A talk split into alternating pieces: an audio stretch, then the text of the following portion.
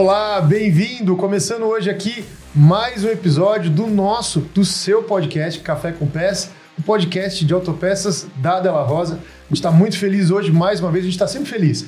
Mas hoje, inaugurando, inaugurando o primeiro episódio para o segmento agrícola. Muita gente pedindo para a gente aí, tá chegando, né? Hoje, hein? Vocês vão descobrir já já quem está com a gente aqui na mesa. Enfim, seja bem-vindo onde você estiver, no carro, em casa, no hospital, na escola, na empresa, onde você estiver ouvindo ou assistindo a gente. É um prazer ter você com a gente. Se você ainda não é inscrito no nosso canal no YouTube, pelo amor de Deus, passou da hora de você ajudar a gente a promover esse conteúdo. Vai lá, Café com Peça, se inscreve e ativa a notificação para não perder nenhuma, uh, nenhuma parte do que a gente está fazendo, nenhum conteúdo do que a gente está fazendo. Vai lá no Instagram também, lá a gente tem vários cortes legais. Café com Peça, arroba Café com Peça. E se você gosta e é antenado nas plataformas é, é, de podcast, você tem diversas aí para acompanhar a gente. É só acompanhar, é só chegar. Muito bem-vindo, a gente agradece a sua companhia mais uma vez. E hoje eu tô aqui com meu irmão Henrique. Que bom, cara. Beleza? Nesse estúdio novo, fazer essa dobradinha com você aqui. Prazer é todo meu. Ô Henrique, estão falando aí é, que a gente só faz segmento automotivo, que, que o único assunto que a gente tem é segmento automotivo. É verdade ou é mentira isso, cara? Não, é mentira. Isso é uma grande mentira, nós vamos desmentir hoje isso aí. É aqui. isso aí, cara. Nós estamos muito empolgados porque finalmente a gente trouxe aqui duas personalidades que atuam diretamente com o agronegócio, com peças para verdade. tratores, né? Então, é nós já vamos, não quero dar spoiler, nós já vamos anunciar quem é que está aqui com a gente. Que tipo de gente vai sentar na mesa aqui com a gente para bater papo daqui para frente?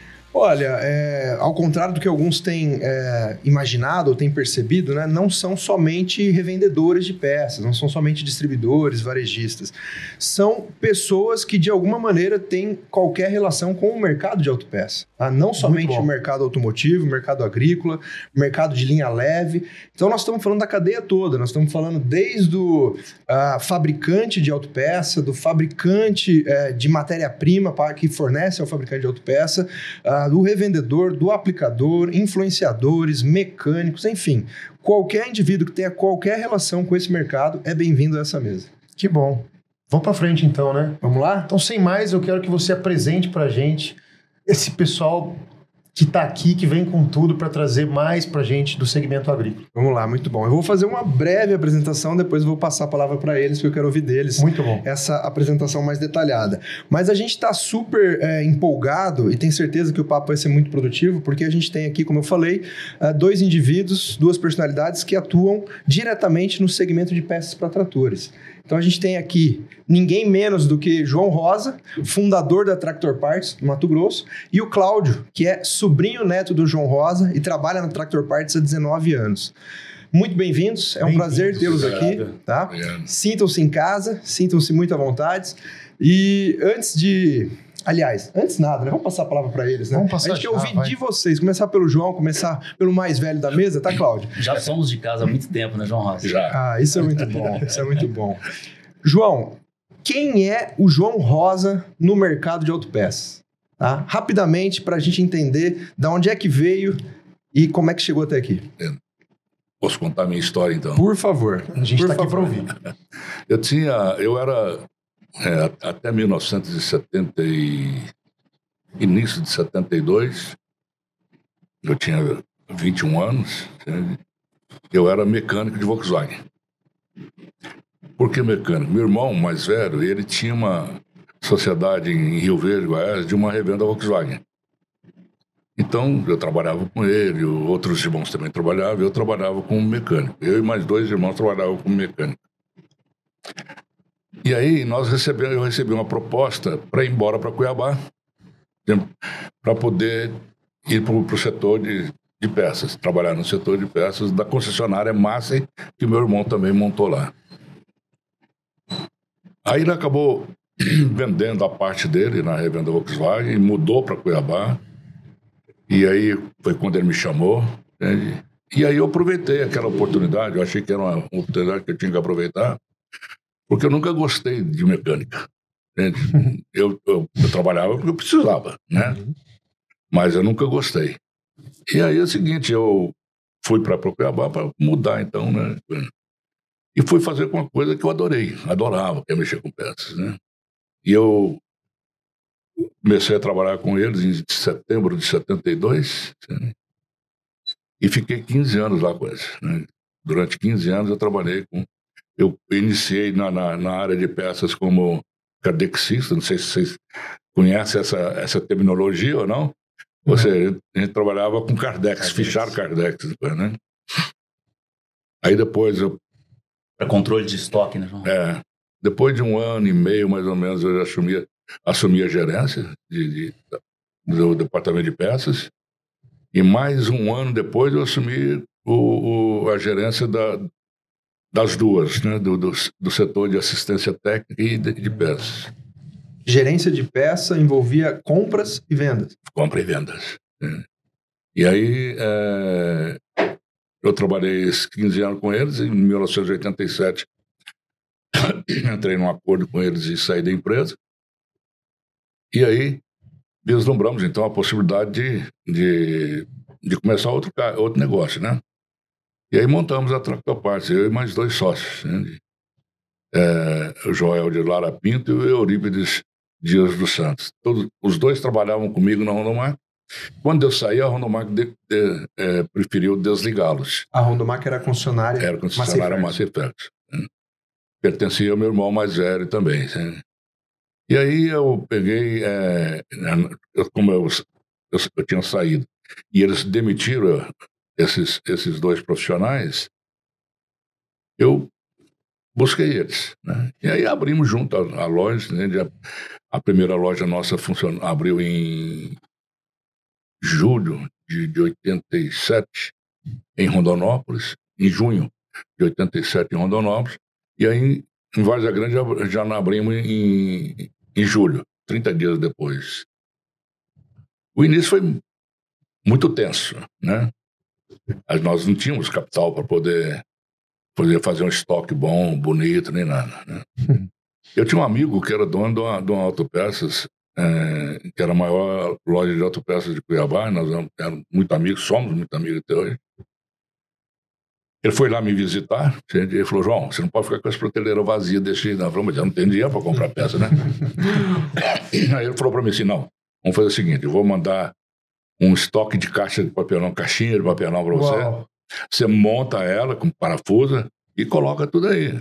Certo? E aí as peças, é o seguinte, uma caixa tem peça, duas, três caixas não tem peça. A maior peça. parte das caixas estavam vazias. É fazer o volume, fazer o deixar Mas, mas pelo menos a, a, Porque a loja... A imagem vai mudar, a imagem é, vai A prateleira ficava quando bonita. o cliente entrava na loja, encostava a barriga no balcão, ele via a prateleira. Via a prateleira bem arrumada. Toda legal, né? Hoje tem peça dentro. É, hoje tem. hoje tem muita peça. Né? E aí é o seguinte, nós trabalhamos é, no início, um ano e meio depois, eu consegui mudar da, de, de prédio, eu aluguei um outro prédio na avenida, né? Aí já compramos o terreno em frente, começamos a construir, Rondonópolis já estava construindo, e graças a Deus, assim, foi desde o começo, no começo, eu, eu pensava muito preocupado, muito preocupado. É, eu tinha saído de uma empresa onde eu ganhava 6 mil dólares em, em média por mês. Né? Aí eu peguei, é, fiquei muito tenso os primeiros 30 dias, mas muito tenso mesmo. Quando eu somei no final o, o faturamento da, das duas lojas, eu vi que nós tínhamos atingido nosso objetivo para um ano depois. Uau! É. Nossa! E aí fomos que trabalhando. Poderoso isso. É. E aí fomos trabalhando, trabalhando, né? E começamos a abrir mais lojas, abrir mais filial, fomos crescendo. E, e, graças a Deus, agora, quando a gente vendeu a empresa, né? Nós estávamos com 15 lojas, né? 15 lojas. Né? Eu cresci muito. Houve um período que nós chegamos a ter 28 lojas, porque a gente tinha concessionária Voltra né, no, no Paraná, que depois mudamos ela para Mato Grosso também. Tinha concessionária Márcia lá no Mato Grosso. Então a gente é, chegou a ter aí, 28 lojas. Muito bom. Mas felizmente, né, em 2003, 2007, 2007, eu consegui é, entrar num acordo com a fábrica e devolver a bandeira. né? E aí só tem uma caixa de foguetes na minha casa. Nunca mais eu quero. João, foguete, eu quero- comprou quando vendeu. Eu quero voltar nessa história, porque Aham. até está na minha pauta aqui, a história de ser concessionário e deixar de ser concessionário. E também a história de abrir filiais e fechar filiais. Eu acho que isso é uma história boa. Mas antes, eu vou pedir licença porque a gente quer ouvir o Cláudio. Quem que é o Cláudio no mercado de autopeça, Cláudio? Bom, eu sou. Eu vim de Minas Gerais, né? Mesma. Eu e o João Rosa somos família. João Rosa é meu avô, tio. E tô no mercado de autopeças já há 19 anos. É, a própria empresa Tractor Parts me deu uma oportunidade de começar como vendedor de trator. A gente tinha concessionária Valtra no estado de Mato Grosso. E fui aprendendo, passei para gerência de máquinas. E aí o João Rosa, sempre muito visionário, João Rosa, o Cláudio, a Kate, que são os três diretores, é, João Rosa queria desenvolver a marca no exterior. E eu tinha já uma formação nessa área. Como eu tinha terminado a minha pós, o João Rosa falou, não, você não quer essa experiência? Vamos. E com muitas viagens ao lado do João Rosa, consegui aprender bastante coisa de, do comércio exterior, desenvolvimento de peças. Deixa eu É, só entender. É, alguns você- processos de na Fabris, eu já sei mais ou menos alguns termos. O desenvolver era mais desenvolver fornecedor no exterior. Desenvolver fornecedores, Legal. isso. É. Nós, nós, começamos, encabeçou esse projeto. nós começamos com a China, mas depois passamos a ter fornecedor na Índia, na, na Turquia. assim. Paquistão, Dubai. É. Legal. Que legal. E hoje, hoje, quantos por cento ah, da receita da Tractor Parts vem de fornecedor externo? Hoje, de fornecedor externo, é 15%. A nossa prioridade é sempre fortalecer as fábricas do Brasil. A gente quer isso. Só que a gente sabe da dificuldade das, dos custos, das cargas que o governo implica em cima das empresas. E você poderia hoje tirar imposto de importação e mesmo assim deixar as empresas nacionais com capacidade de competir lá fora. A gente gostaria muito aqui, mas aquele cliente que tem aquela máquina muito antiga, muito velha, o meu concorrente tem essa peça importada. Então, se eu não importar também, eu fico sem essa fatia do mercado. Uhum. Mas ah, ainda é 15%, porque 85% do nosso faturamento é comprado aqui no mercado brasileiro. Componentes nacionais. Isso. Tá. E hoje, qual é a posição que você, Cláudio, ocupa no grupo? Hoje eu sou gerente de compras e gerente de importação também. Ah, muito legal. Muito bom. E aí estamos. Esses são os caras, eu acho que pesado, né? Não, a mesa tá, Tem a mesa tá alto tá nível hoje. altíssimo nível. Nós só. Legal. Se nós, se eles enxergam a gente assim como alto nível, é porque é através de bons parceiros que a gente consegue ter Sem dúvida. sucesso. Muito bom. Mas a, a capacidade Muito de bom. desenvolver esses parceiros, de dar manutenção à nossa relação, é mútua, né? Então, parabéns É. pela, pela trajetória. Bom, muito bom. Nós vamos bater bastante papo hoje, mas vocês estão vendo que tem uma garrafa de café aqui em cima da mesa, né? Tá. Eu sei que o Cláudio não toma café. Se eu Né? tomar café, eu vou ficar Né? agitado. Se ele Fica- tomar, ele sobe em cima da mesa. Fica muito louco, né? Elétrico. Eu sei que o João gosta, né? seu João gosta de café. O nosso podcast tem o nome de Café, Café com, com Peças, Peças. né? Então, peça é o nosso assunto. E o café é a nossa bebida. Então, Certo. aqui, essa garrafa de café, a partir de agora, está inaugurada. Certo? Tá bom? Um cafezinho, aliás, mineiro. Mineiro. Tá bom? Só tem, é mineiro, tem dois mineiros mato-grossenses de Minas É, Gerais, de Minas né? Gerais. Exato. É, então, saibam que esse café aqui, a gente. Quero até servi-los pra gente fazer uma primeira rodada de café aqui. favor. Mas eu dou um, Enquanto- um golinho com vocês. Ah, isso. Muito bom, mas sem Se ficar doidão, hein? Sem Fica ficar doidão, tá? e aí, enquanto a gente bate papo, a gente toma café. Isso é um ritual Ok. gostoso. Eu não tô é? é curioso para provar. Aqui tá com Não é? água, né? Nós vamos precisar de mais Ah, de uma eu bebo aqui, eu bebo. Eu bebo. Eu tô curioso porque esse café foi feito pela dona Laura, né? Dona Laura. Né? Que é a responsável por fazer o café aqui. Mas ela tem o procedimento dela. Mas hoje cedo o Hugo sentou com ela e falou: agora eu vou ensinar o meu procedimento. Não, Tô não. imaginando ela virando essa caneca tremendo. Assim, pra Eu passar passei esse o procedimento de mineiro. Qualquer coisa a gente bota no banco de mineiro. Pega aí. Não, tô brincando. Vamos lá. Muito Isso aqui bom. é brinde? Isso é brinde. É, então, ó, depois, depois de- da gente brindar o café agora, aí eu vou dar essa notícia pra vocês, tá bom?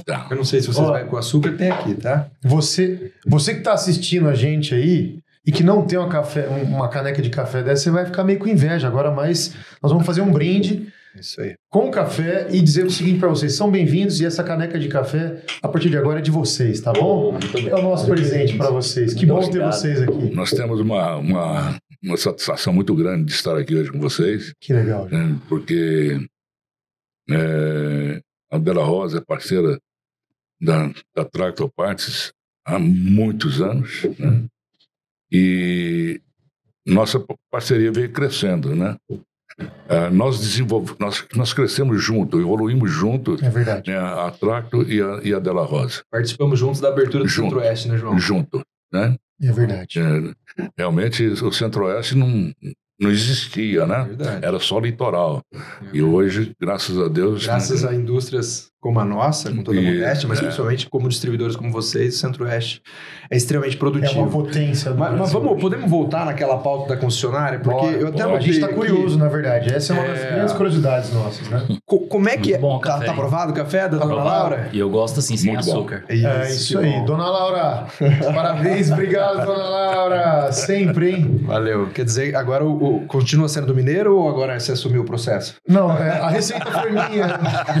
Dona Laura, Vamos uma parceria nossa com. Minas Gerais, tá bom? Boa. João, é, como é que é, né, porque eu tô curioso para entender assim, como é que é o, o- a, a, a ideia por trás de vou ser um concessionário, tá? qual era a estratégia por trás disso, né? quais eram as vantagens que é, eram percebidas por vocês para tomar essa decisão e por que deixar de ser concessionário e por que você festejou deixar de ser concessionário? Veja bem, são dois negócios completamente diferentes, peças e máquinas, né? É, máquinas é, um- é até um processo de, de, de vendas extremamente oneroso e longo. Você vende uma máquina hoje para um cliente, você tem que trabalhar depois com, junto ao banco para poder aprovar aquela, aquele financiamento, o crédito, né, daquele trator. Aí você tá com isso pronto, você já colocou o pedido na fábrica, você tem que é, implorar para a fábrica, às vezes te mandar trator, né? E, e aí é o seguinte, eu, eu pensei, eu não quero mais, né? Eu não, não quero isso mais. Quando eu peguei a primeira concessionária, em 1995, eu peguei uma concessionária de, de, de, da massa de Nova Mutum. Claramente, o meu objetivo e o objetivo da massa era me ter como distribuidor de peças. Uhum. Entende? Ou seja, a máquina não, não, não era a prioridade naquele momento, até porque é o seguinte, o mercado estava extremamente baixo, no, no chão. Então, para você foi uma oportunidade de acessar o estoque de peças genuínas. Exatamente. entende? É uma ponte, construir Esse uma acesso. ponte. E para eles criar a capilaridade na região de Nova Mutum. É. Era bom pros dois. Era bom para os dois. Bom pros dois. Era uma ponte que conectava os dois lados, todo mundo ficava É. bem. Porque, veja bem, eles faturavam para a loja de Nova Mutum, mas a mercadoria já ficava em Cuiabá. Né? A gente fazia transferência internamente e a mercadoria ficava em Cuiabá. E dali a gente distribuía para o Brasil inteiro. Uhum. Chegamos a exportar para o Chile né, de peças originais e não originais. Né? Aí, quando foi no ano 2000, surgiu a oportunidade de nós pegarmos a, a bandeira da Valtra, lá em Guarapuava, Paraná. E dali é o seguinte, nós passamos a ter a loja de Guarapuava, passamos a ter uma loja em Pato Branco, depois veio Cascavel, Palotina, é, nós tínhamos também no, no- em Santa Catarina, Xanxerê. Se não me engano, era um total de oito lojas a gente tinha lá em, no Paraná. Aí depois eu vendi essa bandeira para a Shark, né, que hoje é a Shark é que é- trabalha na região. E nós vendemos lá e, e, e na, no- na negociação com a Shark e com a fábrica, nós pegamos a, a bandeira volta também no Mato Grosso. Mas é um problema sério que se entende que quem está acostumado a vender peça todo dia, toda hora e, e o dinheiro está entrando, você entende, né? É com cartão de crédito ou é com boletos, ou, enfim, mas tá ali, o, o dinheiro já está na, já tá na contabilidade. Não fala assim, o valor está ali já dizendo que tem, tem valor para receber.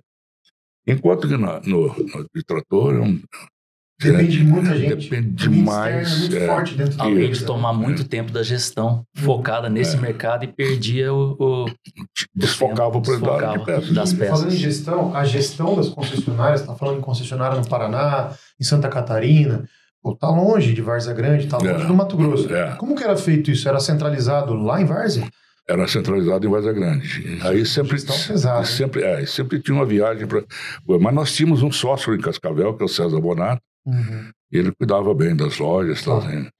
Esse Mas- negócio de, de- Desculpa te interromper, João. Esse negócio de concessionária, visão de fornecedor, né? Então tá sujeito a inúmeros erros, né? Mas eu queria passar essa visão para entender se ela corresponde à realidade.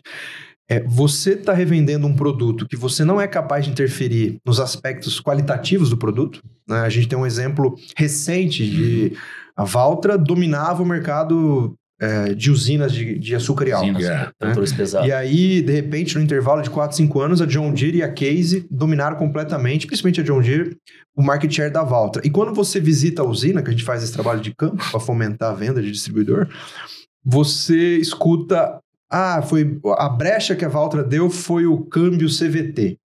Estou sendo bem específico Uhum. para dizer um, um suposto problema, uma suposta brecha, que o concessionário não tem nada a ver com isso. Não. E não tem capacidade nenhuma de manipular essa Não. situação, né? É. Então, como é que era? Você vender um negócio, sendo que o market share daquilo depende da recorrência da venda, e a recorrência da venda Isso. depende da aceitação. É.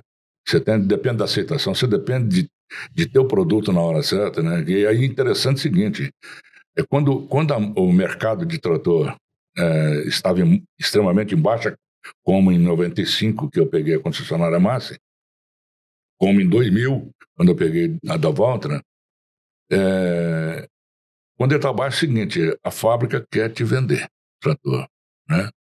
Ela quer que você tenha estoque de trator, então, Aí quando você, Uhum. o mercado vira, porque Aqui no, é Brasil, sim. no Brasil vocês conhecem, Sim. né, o mercado de máquinas agrícolas é, é uma montanha russa. Sigma, né? É. Subiu os juros, cai a venda, baixou os juros, sobe a venda. É. E aí é o seguinte, então quando subiu, a, quando subia a, a venda, a fábrica não estava preparada para atender.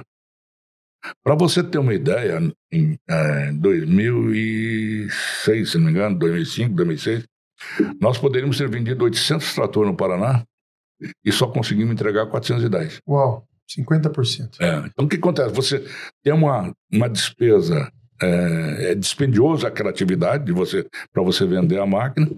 E aí é o seguinte, quando você vende, a fábrica não tem para te entregar. Despesa correspondente à receita de 800 Exatamente. fatores. Tem uma Exatamente. coisa intangível Exatamente. que eu acho que é muito pesada. Quando o cliente está bravo com aquela marca, ele só tem a concessionária para ficar bravo. concessionária, E é. Quem toma o fumo é a concessionária, É. sempre, né? né? É como você vai na, na- vai tá viajando, né? O seu voo atrasou. Com quem que você vai reclamar? É com o funcionário que está ali, o funcionário que está ali, não tem outro jeito. E aí, nós é que, defend, que sofríamos, né? O concessionário é que so- sofre a pressão do cliente quando a, fábrica não é falha, né? Quando ela falha na entrega, quando falha no produto, e é, era normal aí, ter falha no produto. Então, quando foi é, em 2007, aconteceu um, um, um fator interessante. Nós recebemos a visita de um, de um representante da fábrica, sim, é, um coordenador né, de, de vendas. Ele teve lá e falou para mim, Sr. João, você precisa comprar quatro caminhões. Eu falei, mas por quê? Ele falou, porque só tem quatro lojas. Então tem, mas tudo bem, mas que, por que, que eu tenho que comprar o caminhão? Ele falou assim, porque é o seguinte, o caminhão é para entregar máquina na fazenda, entregar um implemento e tal. Eu falei, mas isso é muito mais barato eu contratar, né? Nunca precisei de caminhão Contratar um isso, frete. né? Uhum. É muito mais barato eu contratar o, ca- o que caminhão. ter o caminhoneiro, o caminhão. É, sim. Ele falou, é, o senhor, o senhor pode, pode até ter razão, mas eu preciso falar uma coisa para o senhor. O dinheiro é seu. Mas quem manda aqui somos nós. Uau, nossa. Aí eu olhei para ele e falei assim, Escravidão, cara, que sensação. falei para ele, olha, você não manda não. Aqui não. Era ingerência. Uau. Aqui, falei, aqui você não, não, não. Porque, veja bem, se você mandar, você me quebra. Né? Se você mandar aqui dentro, você vai me quebrar. Então é o seguinte, eu não. Vou te dizer, você não manda. Aí eu tinha muita amizade, muito trânsito com, com o vice-presidente né, da companhia. Procurei ele, conversamos, falei, olha, é, pessoal seu quer, quer venda, quer venda. Eu não, eu não consigo fazer a venda da maneira que eles querem que eu faça, porque me daria prejuízo, né? Eu falei, é só jogar na planilha, ver o que, que eles estão pedindo, que é o seguinte, que eu vou ter que pagar para vender. Então, eu não vou fazer isso. Mas eu entendo a sua posição aqui, porque, assim, porque eles vão ficar trazendo relatório para você. Né? Isso pode até, de repente, te atingir. Então é o seguinte, vamos, vamos fazer um acordo aqui. Né? Eu tudo bem. Quanto que é o, o prejuízo que você tem acumulado? Aí eu falei o valor para ele, era, um, era um, um, bom, uma boa grana. Ele falou, tudo bem então. É, você me compra esse, esse valor, você me compra ele pelo menos 40% dele em peças. Eu falei, feito, né? Vou comprar, às vezes, até mais do que 40%. Ele falou, tudo bem então, está fechado aí o restante. E aí ele vendeu a bandeira para outras pessoas, né, para outra, outras empresas. Isso foi em 2007?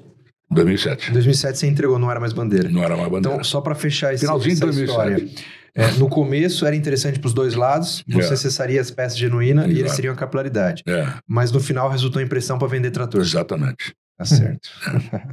tá, E aí- tá- tá bem explicado. É. E aí o que aconteceu, né? A gente é, é, nós, nós acertamos tal, né? E, e aí o que, que eu fiz? Realmente eu comprei 60% do valor em estoque de peça. Isso dava para três anos, só que não deu, né? Nos nossos cálculos certinho, né? a demanda daria para três anos de, de, de vendas daqueles itens originais. E aí depois é o seguinte, nós vimos, que foi um ano já estava já estava terminando o estoque Fruto de, de crescimento. fruto de crescimento. Fruto de crescimento. É porque o que acontece? Nós começamos a investir mais em mais lojas de peças. Começou a colocar o foco, a energia no lugar que tinha que estar. Naquilo que vocês que eram o core. Exatamente. que vocês eram muito bons. Quando eles nos ofereceram a bandeira, foi interessante, porque é o seguinte, como você disse, né, eles queriam a sua capilaridade né, e vender peça para você. Só que depois, não, não vai vender.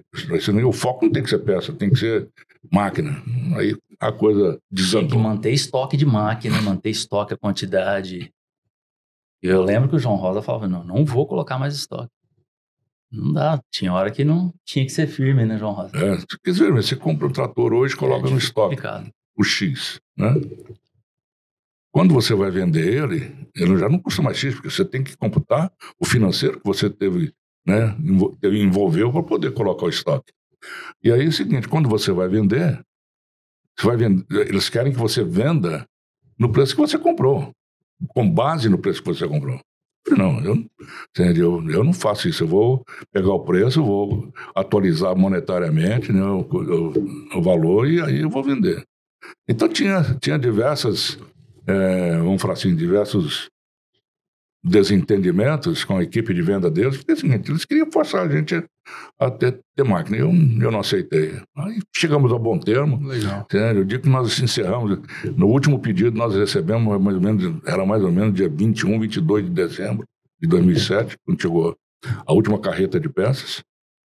E aí de, de lá para cá foi só loja de peças. Reposição. Só a reposição. Não, muito bom. Eu sempre tive curiosidade de entender qual que era é, assim, os bastidores Uhum. desse mundo de concessionária, porque a gente tem, igual você citou, a Shark, vários outros aqui do interior de São Paulo, né? inclusive alguns que foram mais fortes, enquanto a Valtra era mais forte no Uhum. mercado ah, de, de açúcar e álcool. Uhum. É, eu tive- tinha curiosidade, né? Então, obrigado pelos detalhes da história. Deixa eu te fazer uma, uma pergunta para você e para o Cláudio, né? Uhum. Você comentou que chegou a ter 20 e poucas lojas, hoje são 13 lojas, é isso? Três Hoje lojas. são três. 10 isso. Mato Grosso, uma Mato Grosso, Goiás, Mato Grosso uma no Sul. Mato Grosso e uma na Bahia. Exatamente. Tá. Como é que é esse, esse processo é, dentro da, da distribuição de vamos abrir mais uma loja, vamos abrir uma filial? E também como é que é o processo de passar a régua e falar, não valeu a pena, vamos fechar essa loja? Uhum. né? Conta um pouco pra gente disso. Normalmente, para abrir a loja, a gente faz uma pesquisa, né? A gente conhece a região agrícola, né? Onde tá, tem a- o foco é agrícola, né? Da agricultura. Então a gente vai naquela, naquela região, faz um, uma- um Pesquisa estudo, de né, mercado, pesquisa né? de mercado. E aí é o seguinte, se achar que justifica, a gente abre. né? Mas nós abrimos muitas lojas que eh, não correspondeu à à- à A pesquisa, expectativa. expectativa. Por exemplo, nós abrimos loja em Rapaz, como que chama aquela cidade do, do, do, do Ma- do Maranhão lá? Não é, Imperatriz? não é, aliás, não é, não é Imperatriz, não é Maranhão. É, Tocantins? Tocantins. Palma, Palmas. é, Não, não, pois é, não, Não, é é Palmas. Araguaína? Araguaína. Araguaína. Araguaína, isso mesmo. Aí montamos uma loja em Araguaína. Não tivemos sucesso, né, de jeito nenhum. Quer dizer, a pesquisa não foi bem feita, porque senão não teria pego, né? E aí nós fechamos elas, né? Porque nunca mantivemos uma, uma loja. Nós, a, a gente abre a loja e dá um, um prazo para ele, para ele se adequar, tudo para poder. Mas, mas deixa eu tirar uma dúvida sobre isso. Então, assim, quando você. É, você tá. Vamos imaginar que você tá só em Várzea. Aí você vê que você tá mandando peça pra Nova Mutum, pra Lucas do Rio Verde, pra Sorriso, pra Sinop. Você fala, opa, tá valendo a pena eu ter uma loja mais Naquela próximo desse região. polo. Quando você abre a loja, você destina uma parte da receita já para aquela loja? São- Essa é automática. Isso é É automático. automático, o Abriu. cliente É. vê que ali Porque- tem a loja. Porque a gente entra no sistema Henrique, e, e define que aqueles clientes lá Não são mais da não são matriz. mais da matriz, eles são, são da, da, da de Nova Mutum. Né? Ela nasce com Em- receita já. A filial Já. nasce ela já com tem, receita. ela já nasce podendo vender, trabalhar, né? Embora o Isso. cliente de- sempre decide onde comprar, É, pra- mas é Ele é soberano, fazer né? o trabalho é aquela loja. Mas Se ele nesse não fizer caso- bem, outra loja pode Nesse faturar. caso de Araguaína, tinha receita vindo já de Araguaína? não. Esse, foi- esse Ah, o risco era é um maior. mercado. É, esse risco era maior porque era um mercado Tinha um novo. plano pra de gente. negócio totalmente para expandir, na verdade, para abrir uma região nova. Exatamente. E aí vai, e quanto tempo é feita essa avaliação? É, pelo menos dois anos para ele empatar. Tá. Né? Se Aí em dois anos não Não empatar, empatou, pode largar a mão. Porque fecha a loja. você vai trabalhar o te- terceiro ano e provavelmente vai estar no Fecha sem dor no coração. Sem dor no porque coração, a, a avaliação dor. é de negócio mesmo. Sem dor nenhuma. Legal. E você comentou 15% da, da receita vem de fornecedor externo, certo? É, esses 15% é tudo de marca própria? Marca própria. Marca 100%. É. Tudo marca própria. Que é a JR. JRS. JRS. É, 15% é um número, ele é o maior da série histórica ou essa participação de marca própria já foi maior? Ele é o maior. Ele já, já atingiu ali 16%, É. mas é nessa faixa. Tá. Ele fica nessa faixa. Então, na avaliação de vocês, marca própria, é, ter uma participação da receita de marca própria é um bom negócio, vale É. a pena. É um bom É um bom negócio. negócio. Deixa uma margem muito boa. A margem é maior do que a margem de revenda de um componente de um outro fabricante. Sim. E na marca própria, você tem alguma coisa que é fornecedor local ou é 100% externo? Tem, tem, já Alguma tem, coisa fornecedor já tem. local que está compensando, que está ganhando, que está sendo competitivo com preços de Índia e China. Isso tem acontecido Entendi. ultimamente. Com essa Tá. alta do dólar, Muito tem bom. acontecido.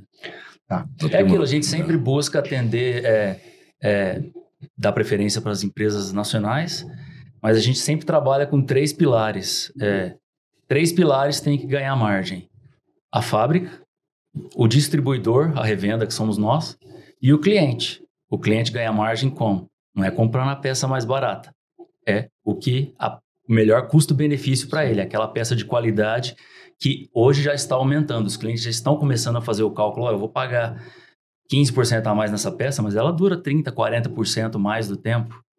Então, Custo hora máquina, mas não tem É. É. então eu consegui pegar da, da, in- da indústria, deixar margem para a indústria, eu revender, deixar margem para mim e deixar um custo ok para o cliente competitivo e o cliente conseguir produzir e ter o lucro dele, essa é a nossa. A marca JRS, é, ela é exclusivamente de peças para tratores ou tem Exclusivamente peças tratores e exclusivamente peças motores. para tratores? 100%, motores? 100% E mo- motores, e motores. para trator, Mo- tratores motores também. para tratores Para e tratores. outros componentes para Para tratores. tratores. Tá. É, Você pegou um gancho interessante que eu até notei aqui, né? Quando a gente pensa tractor parts, peça para tratores, Uhum. Vocês têm uma especialidade? Ou, não, eu trabalho desde o para-choque, farol, passando pelo banco, motor, embreagem, pneu, óleo, tudo? Ou Tudo. tem uma especialidade? Tudo. Tudo. Quando você faz. Pensou em trator, É, fala nas. na- É, hoje a gente não tem pneu. não tem pneu. É, mas houve uma época, que, uma época que a gente tinha, porque nós somos distribuidor Eaton. E a Eaton trazia pneus e câmeras da, da Indonésia, se não me engano. É, Então nós vendíamos esse pneu e vendia bem. Mas depois a Eaton parou de trazer, porque parece que começou a não compensar trazer e aí nó- hoje nós não trabalhamos com pneu. A Hash trabalha. Nós não. Entendi. E Cláudio, é, o João mencionou a Eaton, né? É, eu sei que ela ainda é um fornecedor importante para vocês.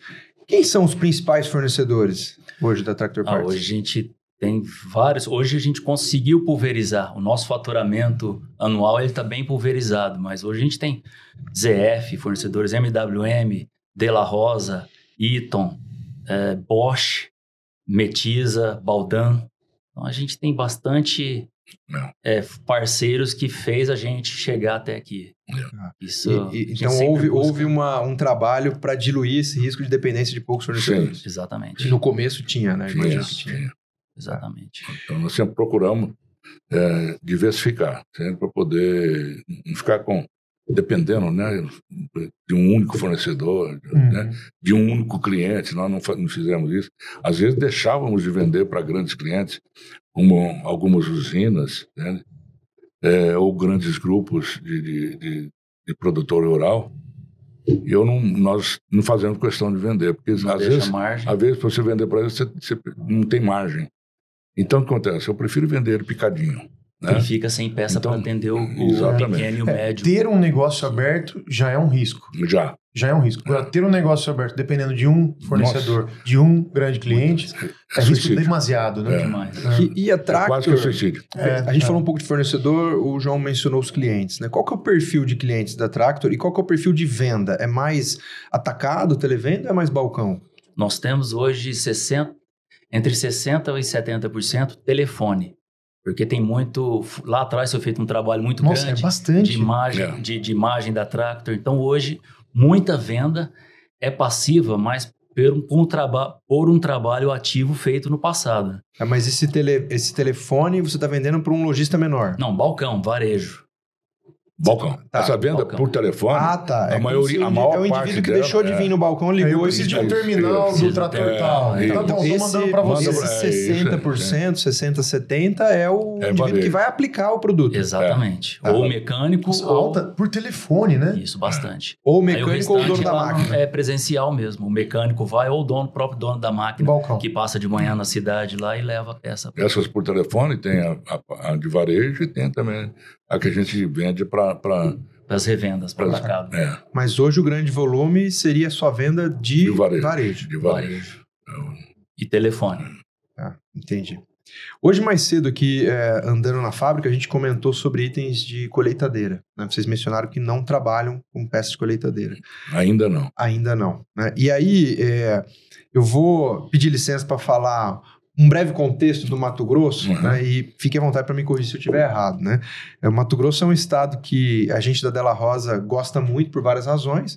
né? Os negócios da Della Rosa são expressivos no estado e nós também temos fazenda lá no norte do Mato Grosso, como a gente conversou. Então, isso faz com que a gente vá ao estado com uma frequência maior do que outros estados.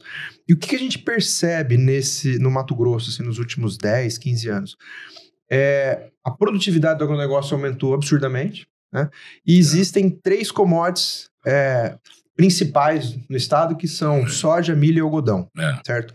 E quando eu falo que a produtividade aumentou, eu estou me referindo que cada vez mais nós estamos utilizando um trator enorme para puxar uma plantadeira de inúmeras linhas, às vezes 40 linhas, para ter rendimento de operação. Exatamente. né?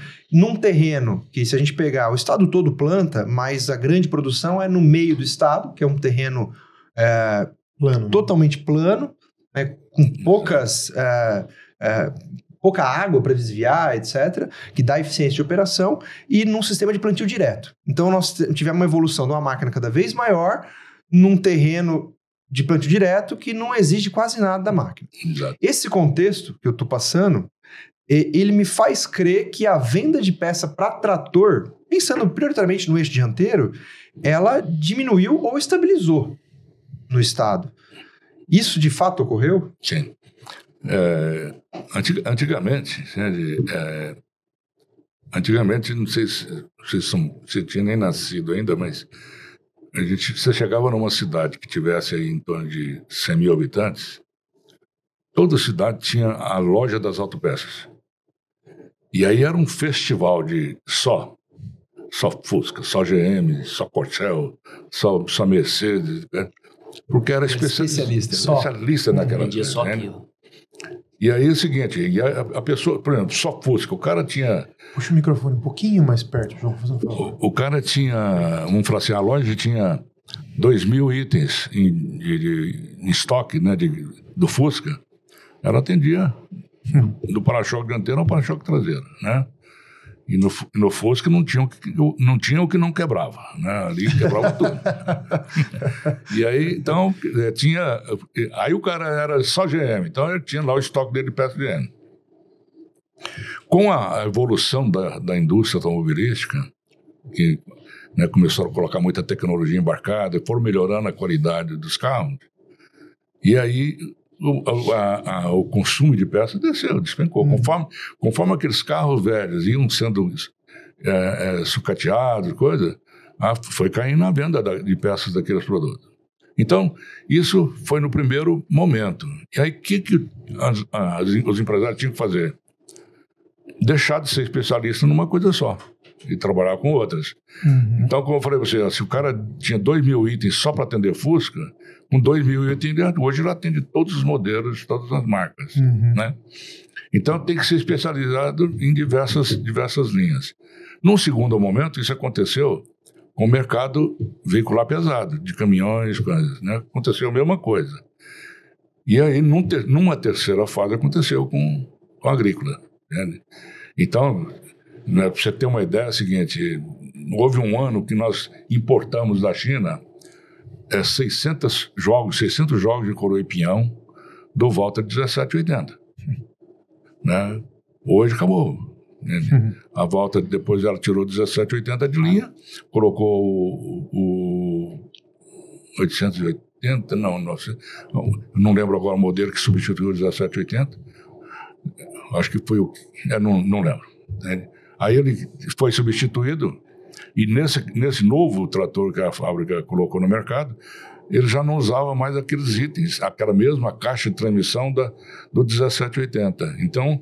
é, Eliminou já- esse ponto de desgaste. Já diminuiu o ponto de desgaste. E aí é o seguinte: a venda cai mesmo. Tem, isso aconteceu, né, de, é, a sorte que foi que ele aconteceu gradualmente. Uhum. Né? Deu tempo das empresas se prepararem para poder perder menos mercado. Mas houve fechamento de inúmeras lojas. O caminho que a gente vê ocorrendo no Mato Grosso, é, em outros estados também, mas prioritariamente no Mato Grosso, você tem uma fazenda de pecuária, Uhum. né? É, com nível de, de intensificação mais baixo. Então Uhum. o cara tem um, dois ou três tratores que é o trator é a pá carregadeira, é a patrola, ele faz tudo com o trator, tem uma série de implementos e força demais o eixo dianteiro, né, Uhum. porque faz inclusive atividades que o trator não foi desenvolvido para fazer. Então aquilo gera um desgaste, uma movimentação de manutenção e etc. Aí a agricultura vai avançando no estado e chega né, na porteira daquele indivíduo. né? Aí ou o indivíduo, como a gente conversou mais cedo, ele mesmo migra, ou ele arrenda ou ele vende. É. E aí, no primeiro ano, há uma movimentação intensa de máquina agrícola, porque ele, usando o linguajar deles, tem que tombar aquela terra toda, É. gradear de maneira intensiva e jogar calcário, É. incorporar e tal. Mas já a partir do segundo ano, não tem mais nada disso. Não. Aí esses tratores menores, eles é, normalmente nem eram deles, eram É. alugados, arrendados, eles saem da operação e entram os tratores maiores, que num indivíduo padrão que trabalha com soja no verão e milho safrinha, se ele for assim, tiver uma eficiência média, esse trator vai trabalhar 15, 20, 25 dias para plantar a soja e depois mais 15, 20, 25 dias para plantar o milho. Então, no ano, o trator trabalhou 50 dias, esse trator pesado. né? E aí vem outros implementos. As, as próprias indústrias de máquinas foram modernizando e hoje é o pulverizador ou é com o avião e depois finalmente vem a colheitadeira.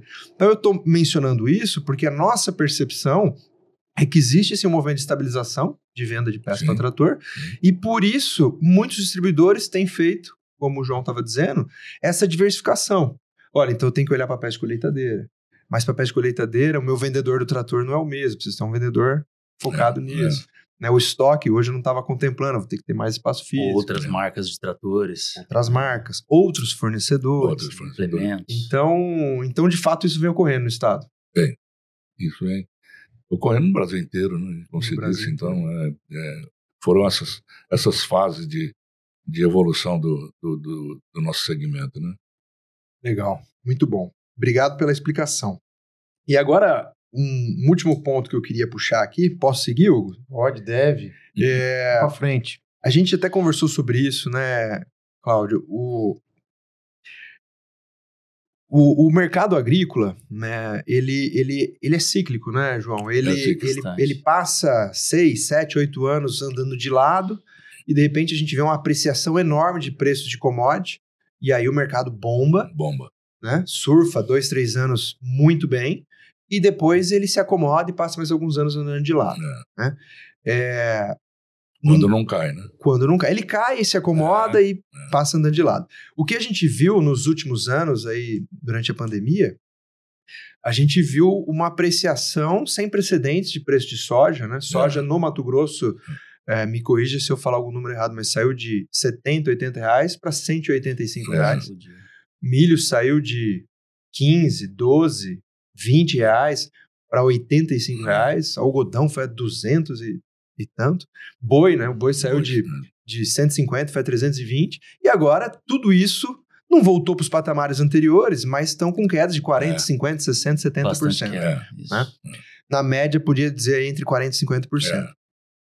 E o que a gente viu nesses anos de apreciação durante a pandemia, pensando no mercado de autopeça, foi que é, muitos distribuidores que não estavam no mercado agrícola, mas estavam no mercado de caminhões, de ônibus, de linha leve, sofreram demais com a pandemia e viram o agronegócio dar de ombro, passar correndo do lado É. e se mostrar como um segmento antifrágil, né? Se, se beneficiou desse caos.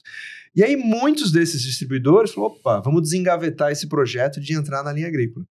Sim. E a gente comentou sobre isso e tal. Como é que vocês veem essa entrada de distribuidores, alguns menores, outros tamanho médio e, e- e outros enormes, distribuidores Uhum. nacionais da linha veicular, vindo para o mercado agrícola?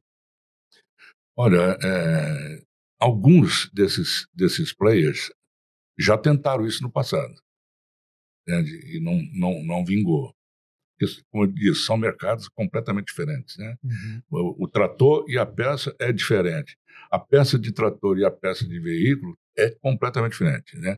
Tem que ser um, você tem que ter vendedor especializado em cada linha, né, para poder. Vendedores técnicos. É, Agilidade no atendimento, porque a máquina está parada, diferente de um carro, de uma linha É. leve. A máquina está parada, o cara precisa É. daquela peça urgente. Então é o seguinte, muitos desses players já, já participaram do, do, do mercado agrícola e depois não, não, não foi para frente. Mas é outro negócio, eles têm capital para isso, têm capilaridade para isso, né? Eles, né, é, basta eles contratarem bons profissionais, se acertar a mão no profissional, né, ele vai, vai, vai, sem dúvida, pode ter sucesso. Então, nós, uma, essa foi uma das razões, inclusive, da gente ter aceitado vender a empresa. entende? Porque é o seguinte, nós tínhamos dois, dois caminhos, né? Ou a gente vendia, entende? ou a gente crescia rápido demais, né? coisa que nós não tínhamos condições de fazer, porque para crescer rápido demais você precisa de capital financeiro para poder investir em novas lojas, né?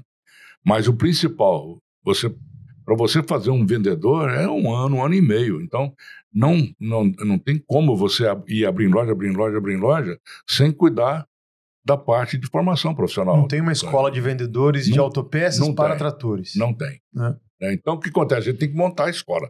Nós teríamos que montar a escola, formar o pessoal para poder começar a mandar para as novas filiais. Eu olhei e pensei, olha, não- não- e mesmo assim nós teríamos grandes players entrando no mercado para competir conosco. Aí eu, a proposta era boa, E vocês enxergaram isso como uma ameaça. sim. É porque Estava claro. Para a gente não É adiantar o uma mudança da- do mercado. Isso, isso vai acontecer de tudo quanto é jeito. Hum, Se Exato. a gente não vem vendendo ou não vendendo a empresa, essas fusões vão acontecer. É, Numa análise- não- Uma A minha- análise SWOT, É. essa história da chegada desses grandões estava lá como ameaça. Exato. Por exemplo, a empresa, o- a empresa média não vai ter espaço no mercado, porque ela tem o custo da empresa grande, mas não tem o faturamento da grande. Uhum, Então você vai ter daqui uns dias só empresas ou muito pequenas ou muito grandes nesse setor. Uhum. Porque não está tendo espaço mais para a empresa média. A média tem todas as despesas do grande, mas não tem o faturamento do grande. Nem o poder de Nem negociação o poder do de grande, né? do grande. É, porque assim, é, pra gente não entrar no assunto da hash, que nós vamos falar da hash, é, nós estamos falando aqui, para citar alguns nomes, né? A Sama, entrou no mercado de Chama. linha agrícola, que já, já foi linha agrícola no já passado. foi linha agrícola, A Pacaembu, né, tá entrando. já tá entrando. Ah, a Castrilon, Tá Mato entrando. Grosso, tá entrando. Ah, Na verdade, está entrando, mas ainda. é, eles estão estudando. Tem muita gente querendo entrar, estudar. Entrar exa- nesse mercado. esses três que eu você tem ter a citei compra, tem que ter a, a são equipe três de que eu, que eu vendas, vi claramente movimentação cliente, né? já. Fácil. Não assim de, ah, estamos pensando. São três que É. já estão colocando produto em estoque. sim, essa Mas- Sama, inclusive, contratou muita gente para isso. Exato. né? Gente de outros grupos, igual que a gente citou aqui e tudo mais. É, mas, como fornecedor, quando a gente é chamado a conversar sobre isso, né, que eventualmente a gente senta à mesa para discutir, eu sou sempre muito claro em dizer: olha, é, aqui nós vamos tratar da parte fácil. né? Você tem o É. capital financeiro, eu tenho o produto, eu tenho a curva, eu te falo o que vende, o que não vende. Você manda o dinheiro, eu mando o produto, está abastecido o estoque. Essa é a parte fácil. A É. parte difícil é o capital humano. É o capital humano. né? Porque a remuneração, tradicionalmente, de um vendedor, ela é. Ele tem um fixo, muitas vezes, mas o grosso, 80%, 90%, é a comissão É a que ele comissão. faz. Então, quando ele fala, eu vou sair aqui da Tractor Parts e vou para o distribuidor A, B ou C, ele está fazendo uma grande aposta. Começando do zero, Está né? começando do zero, É.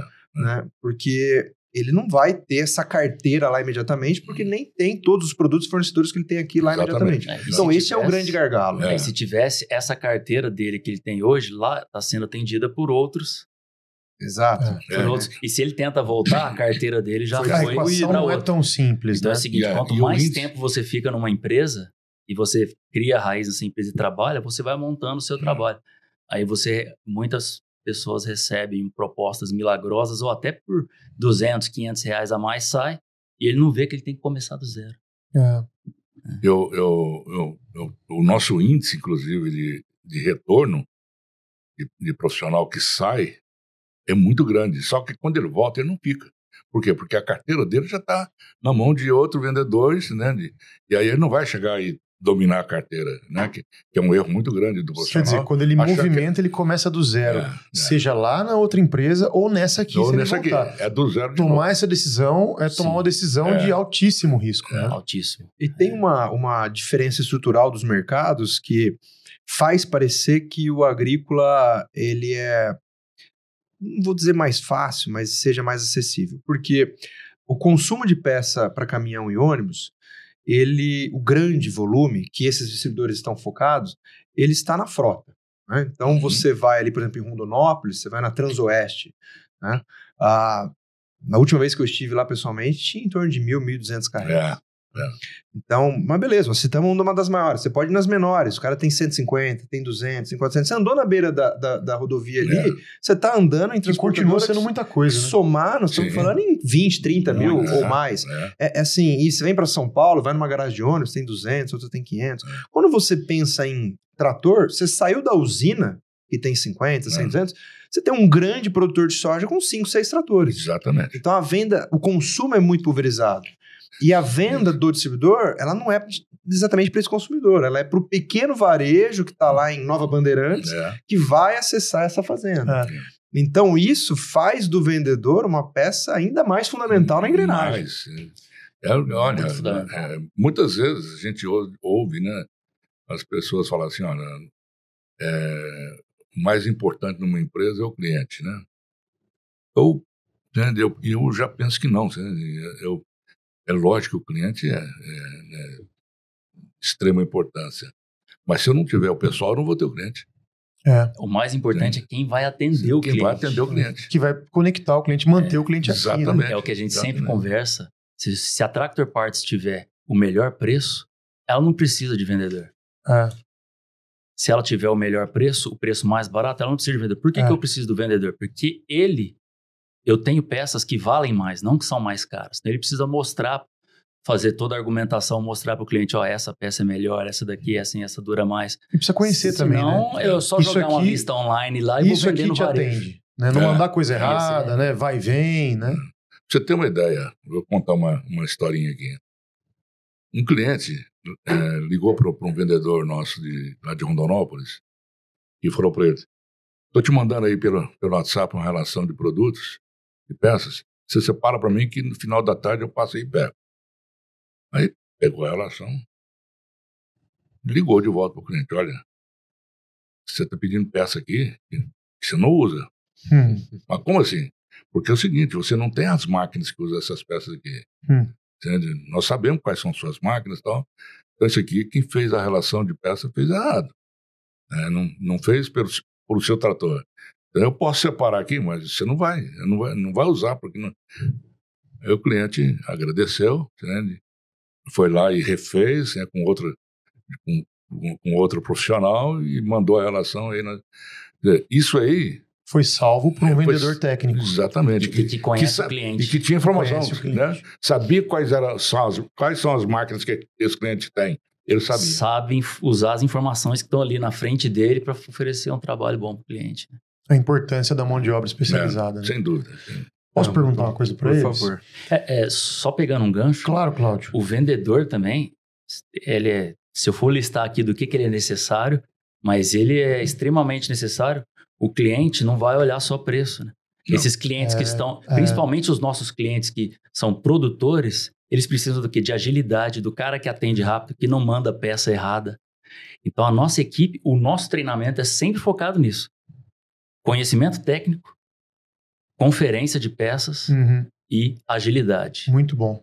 E isso o cliente valoriza. Porque Parabéns. eu estou valorizando o negócio dele, eu não estou deixando a máquina dele parada. Muito bom, muito bom.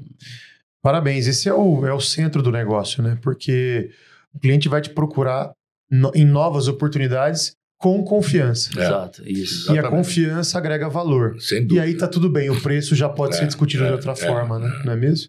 É, Mas, e esse é o, é o que a gente tem procurado sempre. Né? Né, ah, que legal, que legal, parabéns. João, você tocou no assunto da venda da Tractor Parts. Uhum. Falou, é até isso que nos motivou a vender a empresa, né? A gente sabe que essa informação ela é pública, ela é de conhecimento público, mas conta um pouco pra gente desse processo. Como é que foi, como é que aconteceu tudo isso e o que, que de fato foi feito? A Tractor Parts foi vendida para a Hash? Como que é isso? E também, se puder, é evidente que até se o pessoal da Hash vir assistir ou vir, estão convidados a vir aqui contar a história eles próprios, Exato. né? Ah, mas a gente gostaria de entender um pouquinho da trajetória. Por que a Hash buscou uma distribuidora como a Tractor Parts para ser adquirida? É, veja bem, a- o grupo Aqua, né, o, o fundo, né, a Aqua Capital, eles, é, a, primeira, a primeira empresa que eles compraram nesse ramo foi a Hash, que na época tinha duas lojas agrícolas, uma em Primavera do Leste e uma outra em Luiz Eduardo Magalhães. Então, isso faz o quê? Deve fazer uns quatro anos e meio, cinco anos que eles iniciaram. E aí começou a abrir loja. Foram abrindo loja, abrindo loja, abrindo loja. E aí o fundo capital se interessou pela Traco. Né? E aí eles fizeram uma, uma, uma sondagem, dali, dali começou a sair negócio. Nós já tínhamos sido sondados há uns dois, três anos antes por uma empresa da, da Alemanha, que é muito forte no varejo lá na, lá na Alemanha, e por uma outra empresa da, da Bélgica. né? Nós fomos sondados por eles, e, mas não, não, Da Polônia também. Da? Da Polônia, da, da Polônia também. Hum. Mas só que não, não deu negócio, né? Não seguiu para frente. Aí o fundo chegou entende? e quis negociar para comprar. Aí tudo bem, fizemos a- o que se chama de LOI, né? É- e aí abrimos para eles a, a- a contabilidade, para eles fazerem auditoria, tudo. E aí acabou dando certo. A proposta deles foi uma proposta muito boa. E a gente já tinha outros motivos para vender né, e não continuar. E aí aceitamos, fechamos o negócio. E estamos lá até hoje, porque por contrato eu tenho que ficar até julho, né? Não João sei Rosa. se depois de julho eu vou ficar mais ou não. João Rosa, e foi interessante que não foi uma compra só para expansão, foi uma compra estratégica, porque a Estratégico. Tractor Parts é focada em peças para tratores agrícolas, somente. É. E a Hash é focada na linha amarela Uhum. e em colhe- colheitadeiras e colhedora de algodão. Eles compraram a Verde Tinha Agrícola, a antiga Verde de Agrícola, que trabalhava com peças para John Deere. Mas é a é, era uma fatia pequena do mercado deles, o trator agrícola, a peça para o trator agrícola. Então a Tractor veio realmente juntar para crescer o, o, o market share, até porque todo cliente que tem uma colheitadeira ou um, uma colhedora, tem um Tem trator. um tratorzinho lá. Então, se a Tractor não estiver atendendo aquele cliente, hoje ela já pode atender, porque é o mesmo grupo. É. Então, essa, essa troca de informações de clientes entre as duas empresas é muito importante. Já está acontecendo. Já está acontecendo. E interessante é o seguinte, puxar outro gancho, como que é interessante a economia? Desde o governo Temer, nós já estávamos com algumas reformas, é, e passou do governo Temer, veio para o governo Bolsonaro com algumas reformas que colocou o Brasil ali na rota do crescimento. Uhum. Então, por exemplo, uma dívida PIB muito alta, a gente conseguiu reduzir, privatizou algumas empresas que ajudam a reduzir essa dívida. Uhum. A dívida acabou com os gastos do governo, que ajuda a baixar, ou pelo menos é, ter uma previsão de baixa dos juros, que aí tem o Uhum. juro da dívida, ajuda a reduzir os gastos do governo. Previdência e a- o- as aposentadorias dos, dos, do setor público Uhum. mexeu em tudo. Ou seja, econômica. o Brasil estava bem. Tava indo, está indo bem. Ainda está indo bem. E essa projeção de queda nos juros faz com que, quando você desconta o fluxo de caixa futuro das empresas e os lucros futuros, as empresas começam a valer mais. Uhum. Só que aí tem o problema. Nós temos só 500 empresas na Bolsa de Valores. A liquidez do mundo começa a olhar o Brasil, começa a querer colocar dinheiro aqui, investir.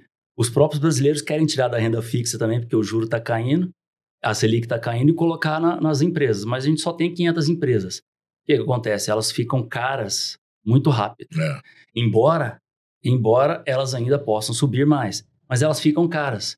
E ainda tem liquidez do mundo querendo entrar aqui e brasileiro também querendo investir. Começa a surgir o quê? Os private equities, que é esse fundo Aqua Capital, que é o quê? Olha, o PL dessas empresas aqui está muito alto na, na bolsa. Vamos juntar um fundo e vamos começar agora a investir e financiar a expansão de empresas de, do Fora da setor bolsa. real, de capital fechado. Uhum. E foi aí que esse fundo Esse é encontrou a contexto. Hash e encontrou a Tractor. Aí, ou seja, investem, faz a empresa crescer e lá na frente vende com um lucro maior. Pô, que aula, hein? Não, eu ia Olha falar, que que, interessante. aula. Que falou aula, que eu.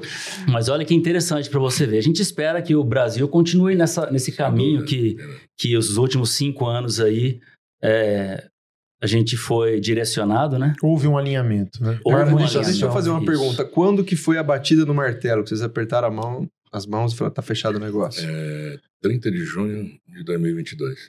30 de junho de 2022. Soja ainda estava Tava, por volta de 180, milho ainda estava 80, o boi ainda estava 300 e pouco, algodão ainda acima de 200 e juros, o juros já estava chegando nos 14 já. Não. Mas o impacto do- dos juros na economia ainda não estava perceptível. Exatamente, não estava. Então, assim, parabéns. Não sei se foi estratégico ou se teve uma parcela de sorte, mas parabéns pelo time, né? Porque vocês saíram da festa no, assim, no momento ideal, É, né? é. No momento ideal. Foi. E, e hoje a gente vislumbra no, no futuro uma hash muito grande. né? Muito grande, porque você vê bem, a partir do momento que ele pegar a expertise da Tractor em, em, peça de tratores, colocar em todas as lojas hash E colocar no Brasil É. inteiro. e pegar a expertise da hash em peça de coletadeira e colocar nas lojas da entende? isso vai. O faturamento da, da, da hash vai lá em cima. É, Talvez isso nem aconteça. Talvez mantenham as duas empresas separadas, mas, mas expandindo as duas empresas. Em sinergia. Tem sido Em sinergia. É, a, o- a- a troca de de, compra. informação está ocorrendo lá dentro, né? É, Na verdade, Exatamente. eles não compraram só a receita, eles compraram um know-how de Conhecimento. quase A 40 experiência, anos. né? A gente fala para nossa equipe que ficou preocupada, toda a equipe em momentos de fusão fica preocupada. É. O que, que vai acontecer? É. Tem muita gente ligando aqui falando que a gente vai ser demitido, que, que eles querem contratar a gente.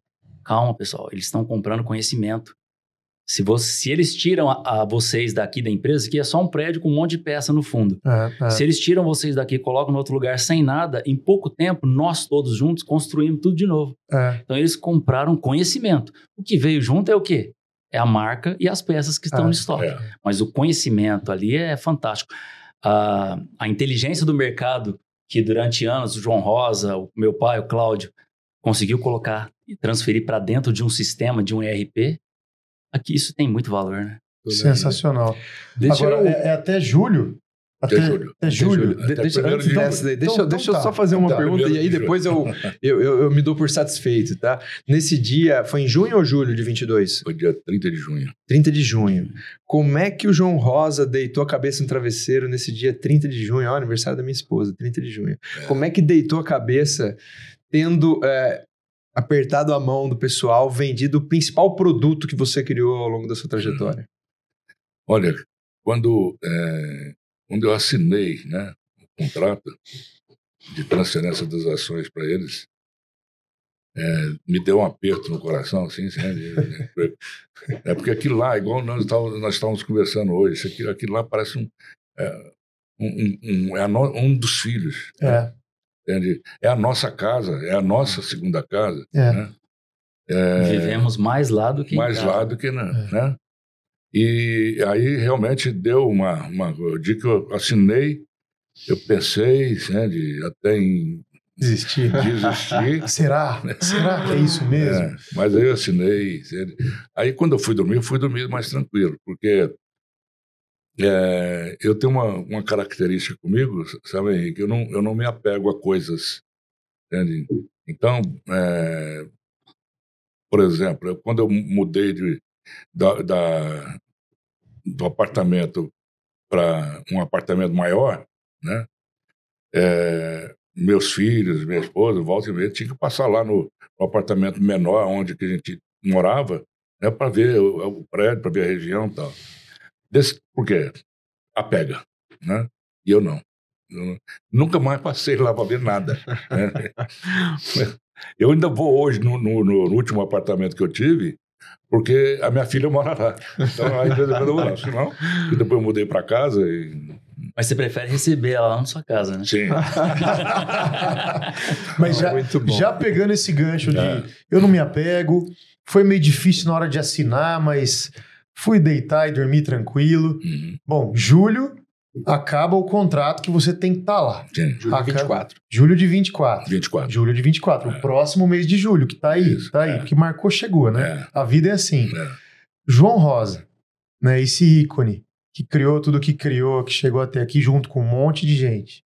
O que, que ele vai fazer no dia 1 ou do dia 1 para frente, depois do final desse período? Ah, eu tenho muitos planos, né? Que por, legal. Por exemplo, o seguinte, é, tanto eu quanto o Cláudio, pai da coisa, né? É, são muito, financeiros, né, vamos falar Uhum. assim, né? E a, a ideia, assim, né? De, eu tenho é ter uma, um escritóriozinho, eu e ele, né? E nesse escritório nós queremos ter informações do mundo inteiro, né? De, de bolsas, de cantina. E aí a gente vai vai investindo um pouquinho aqui, um pouquinho ali, né? De coisa, vai Vai administrando. alocar capital. Vai gerir o próprio capital, sem Muito depender bom. de terceiros, né? Eu tenho é, uma ideia assim, né, de enviar boa parte dos meus recursos para fora. Eu, eu já montei a empresa em, em- nas Bahamas, Offshore. uma offshore. E aí é o seguinte, é, levar o dinheiro, a minha ideia é levar o dinheiro e aplicar esse, sei lá, em fundo de tesouro americano, em, Ganhar outro- em dólar, né? É, aí dólar, a- a- o rendimento é menor, sem dúvida nenhuma, mas é em dólar, Mas em moeda é forte. em moeda forte. Segurança. É. É o, é, o- é o que eu, eu penso em fazer. Muito bom. E vou viajar muito, viu? Ah, que Eu- delícia, que coisa boa. Mais a passeio do que a negócio. É, eu adoro passear, eu adoro conhecer. Eu adoro conhecer outros lugares, outras culturas Muito também. bom. Então, Eu lembro da, da época que o João Rosa assinou, depois de assinou, né? Eu lembro que você chegou a mim e falou, ficou aquela sensação assim de, de que eu tô deixando alguma coisa ir embora, mas é, aí a gente conversou bastante e foi um negócio bom para você É. e para quem comprou também. quem comprou. Foi É. ganha-ganha. Foi, né? foi um bom para quem comprou e para ser, quem vendeu, porque que ser. quem comprou vai levar para frente. E aí o João Rosa no começo ele ficou meio assim, mas ele viu que é a melhor opção, até É. que ele já construiu tudo isso, agora ele vai usufruir, né? É, do ponto, igual desse- eu falei, do ponto de vista de timing, assim, não, não teria melhor. É. Então, E vai, parabéns. e vai continuar. E não vai foi continuar- estratégia, não. tá? É, Não, foi foi, sorte. foi sorte. Foi a mão, foi a varinha que Deus mandou lá. assim, Muito, bom.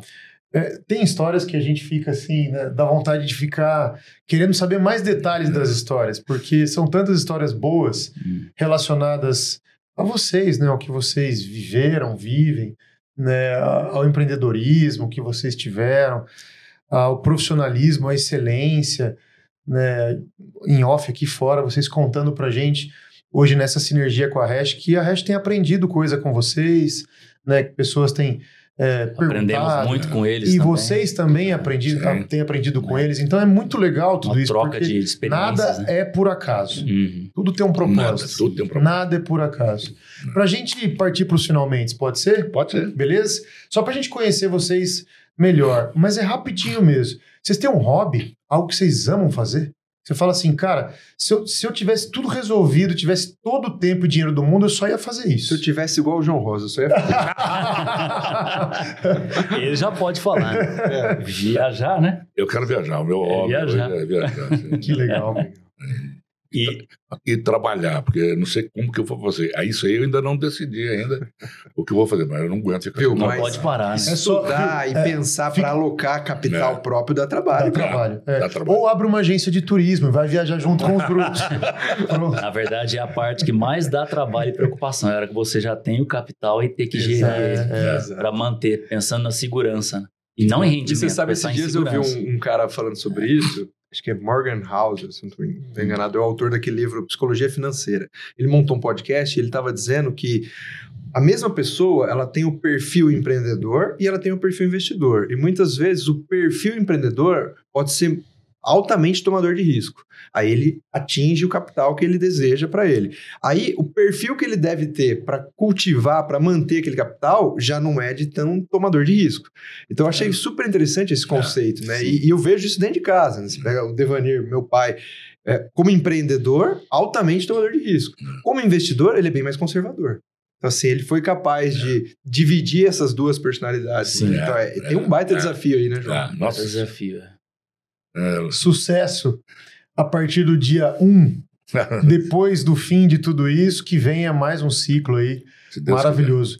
E- De e viagens e de diversão aí com, com os investimentos. É, ele não pode parar, João Rosa. É isso aí. Eu Eu- falo isso pro meu pai também, pro João Rosa, ele sempre tem que Eu- continuar com a cabeça Cláudio, ativo. É Eu isso aí. tenho, eu tenho uma, uma gratidão pelos meus parceiros, você nem, nem imagina. Que legal. Porque quando nós iniciamos, né, a minha preocupação maior era ter fornecedores. Né? E aí nós fomos trabalhando, fomos trabalhando e fomos conseguindo esses distribuidores mais importantes na época, para a linha agrícola, como a Eaton, como o ZF, Metal Leve. Né? E aí fomos, aí depois veio a MWM, e, a- e assim por diante. Fomos crescendo. E, e, e aí nós estamos o seguinte, tudo para nós, eu, eu, eu acredito aos nossos parceiros, né, aos nossos fornecedores e aos clientes, claro. Mas se você tem um bom fornecedor, de bom produto, você tem um bom pessoal na sua. hum, Você atinge o cliente com mais facilidade. Uhum. Né? Então, é, a minha gratidão para vocês fica aqui, certo? Muita, Que lindo. muita gratidão mesmo para vocês. É, para demais. nós, todos os fornecedores da Tractor, né? É uma parceria Nós ganha, estamos aqui ganha. representando Muito bom. os A demais gente- fornecedores. E os bom. distribuidores também ajudam os fornecedores a prever demanda, Exato. a, a ver tendências. Desenvolver, né? Tendências. Então, tipo assim, é uma. Um não vive sem o outro. né? É. Exato. Então, Muito uma bom. gratidão muito grande por vocês. É recíproco. E nós por vocês. Muito obrigado. Obrigado. Obrigado. E aí, Cláudio, qual é o seu hobby, cara? Meu hobby é, vai demorar muito eu chegar ao, ao nível onde eu não preciso fazer mais nada. Eu gosto muito de tocar bateria que legal. e toco desde os 18 anos, estou com 42 e adoro cachorros. Tenho Sério? quatro cachorros. Que legal. Adoro, adoro. É meu hobby, meus, meus dois hobbies Acho que eu prediletos. tenho uma meia dúzia de cachorro. É tipo é, pai de pet, assim. Pai mesmo. Pai de pet. Pai. É, que legal. Que legal. Muito bom, muito e bom. ouvir música, né? Eu adoro música, adoro Você toca em banda, sim? Já toquei em bandas de rock pesado. Turnê internacional planejada? Não, só, só nacional, só turnê nacional. Turnê internacional dentro de Mato Grosso, no interior. Sai de Várzea Grande é. e vai pra Sinop. É. Quase uma viagem internacional. É quase uma viagem. 500 Dependendo do que a gente vai falando, já atravessou uns três países lá na Europa. Muito bom, Cláudio. Muito Mas bom é conhecer legal, você um pouco mais. Prazer ter mesa com você. Foi um com prazer você também, João. Um Se pudessem deixar uma, uma última mensagem assim, é, para quem está nos vendo, nos ouvindo, o que, que vocês diriam? Eu, uh, a gente até conversou sobre isso é, antes. É muito importante esse, esse trabalho que vocês estão fazendo aqui. É, isso é inédito no mercado uhum. e isso pode vir a ajudar muito um dos maiores problemas que o nosso mercado tem, que é mostrar para essa juventude, para essa criança, para esse pessoal que está crescendo, o tanto que esse mercado é rentável uhum. e que é sim uma opção para ele trabalhar, sendo vendedor, sendo mecânico, sendo um gestor de uma loja de peças, porque o mercado hoje está escasso de mão uhum. de obra. Uhum. Hoje, muita criançada acha que computador dá muito dinheiro. Youtuber, de 200 milhões de brasileiros, só 100 ganham dinheiro. Eles não enxergam uhum. isso. Uhum. E a maioria lá também tem muita picaretagem. Então é o seguinte, isso vai desviando a atenção das crianças para computador. Então, para elas verem, os adolescentes, né, João Rosa, É. o quanto que isso aqui é importante. Muito bom. O, inclusive, não só elas, mas os pais delas mostrarem, olha aqui, começa a assistir isso aqui, isso daqui. Vida é uma- real, né? é Vida a real. vida real, isso aqui é setor real, isso aqui é... Muito e, bom. e esse daqui, esse tipo de podcast ajuda isso. Eu acredito que, demais, vai Sem ajudar dúvida, muito. Sem Que demais, muito que bom. bom te ouvir. Obrigado pela Cláudio. mensagem. Obrigado. Fantástico. Hugo, E aí, João? é o seguinte, é, eu queria deixar duas, duas, dois tópicos de, de... Primeiro, é, preciso parabenizá-los, vocês, vocês merecem os parabéns. Vocês estão com uma planta belíssima, Obrigado. uma, uma competência né, de, é, indiscutível, né, que vocês, né, no, no ganho de produtividade que vocês estão conseguindo na, na, na, na indústria, isso reflete depois lá no preço, então, então vocês estão de parabéns. né, de- Obrigado. Obrigado. e a segunda coisa, é a seguinte, até vinha com seu pai conversando logo depois do almoço, e a gente le- lembrando do nosso, dos, dos anos passados, que a gente né, se encontrava de vez em quando, e nós chegamos olha, nós temos que agradecer demais a Deus, de- porque tudo que acontece, igual você falou, tudo, para tudo tem um propósito, né? Então, muitas vezes a pessoa me olha assim com admiração tal, porque é, eu cheguei até onde eu cheguei, né? Saí de, de mecânico Volkswagen para chegar hoje né, né, num empresário de, de sucesso, Sucesso. graças a Deus. Então as pessoas vezes me, me, me, me, me admiram, mas eu vou dizer, eu não mereço a, admiração de ninguém. Entende?